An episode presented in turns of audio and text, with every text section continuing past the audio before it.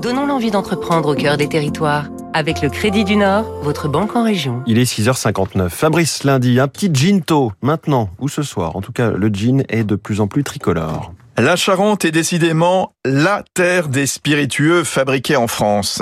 C'est à Ars que la maison Ferrand, connue aussi pour son cognac et son rhum, lance en 96 le gin Citadelle, le premier gin artisanal du genre fabriqué dans l'Hexagone au château de Bonbonnet.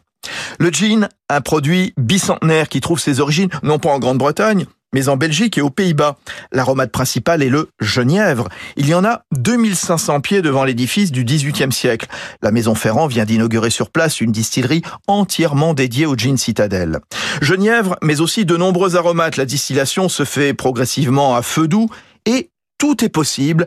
Alexandre Gabriel, son fondateur, se voit ainsi comme un parfumeur. C'est très aromatique un gin. Pour moi, un gin, c'est un parfum délicieux qu'on boit, puisqu'on va chercher c'est des, aromates, des épices. Hein. La baie de Genièvre, c'est le c'est l'élément dominant. Mais après, on vient comme ça y attacher des éléments euh, fabuleux qui peuvent être, euh, dans notre cas, de la noix de muscade, euh, des écorces de citron, de yuzu, qui viennent donner de la profondeur, de la complexité à ce parfum qui est délicieux à boire en gin tonic notamment. À propos des agrumes, Gin Citadel va faire pousser ses propres oranges et citrons dans une orangerie qui sera chauffée avec la chaleur des liquides qui circulent dans les alambics.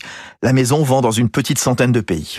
C'était Territoire d'excellence sur Radio Classique.